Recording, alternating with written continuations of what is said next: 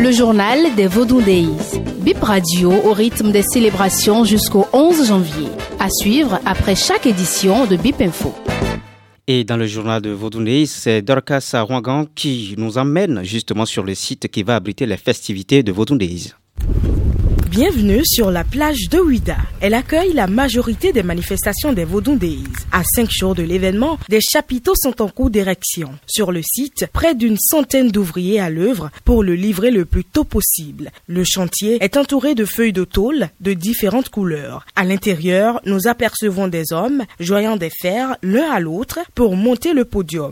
Une vingtaine de camions en mouvement afin de ravitailler le chantier en sable. L'espace réservé aux concerts géants, prévu les mardis et mercredis prochains, est également en cours d'installation. Tout sera prêt à la veille des Vaudou Days. Une particularité souligne le chef projet, Wenceslas Adjoyon. Tout le sable de cette partie de la plage a été tamisé. Nous sommes ici donc autour de la plage. Vous pouvez apercevoir, nous sommes euh, en train de finir les installations scéniques. Nous sommes euh, à un niveau avancé et c'est maintenant les dernières couches qu'on va mettre pour que la fête soit belle. Sachez que la plage où nous sommes ici, on a tamisé tout le sable. C'est-à-dire qu'on n'a pas juste nettoyé, on a tamisé hein, pour que chaque citoyen, chaque visiteur qui va se retrouver ici soit accueilli dans de très bonnes conditions pendant ces fêtes. Alors, cet espace-ci va être livré pour euh, donc les activités qui sont prévues le 9. Donc nous, le, le 8, euh, on aura complètement fermé l'espace euh, pour pouvoir finir les dernières balances avec les artistes. Maintenant, les autres places sont déjà livrées et nous avons quasiment terminé les installations. C'est un projet sur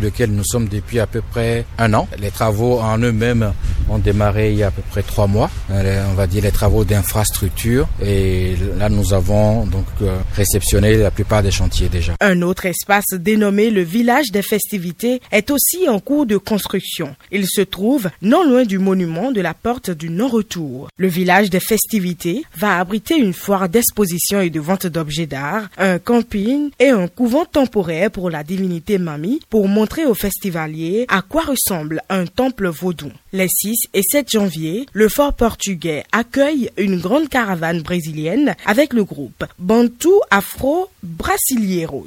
L'accès à toutes les manifestations des Vaudounaise est gratuit. Le journal des Vaudou Bip Radio au rythme des célébrations jusqu'au 11 janvier. À suivre après chaque édition de Bip Info.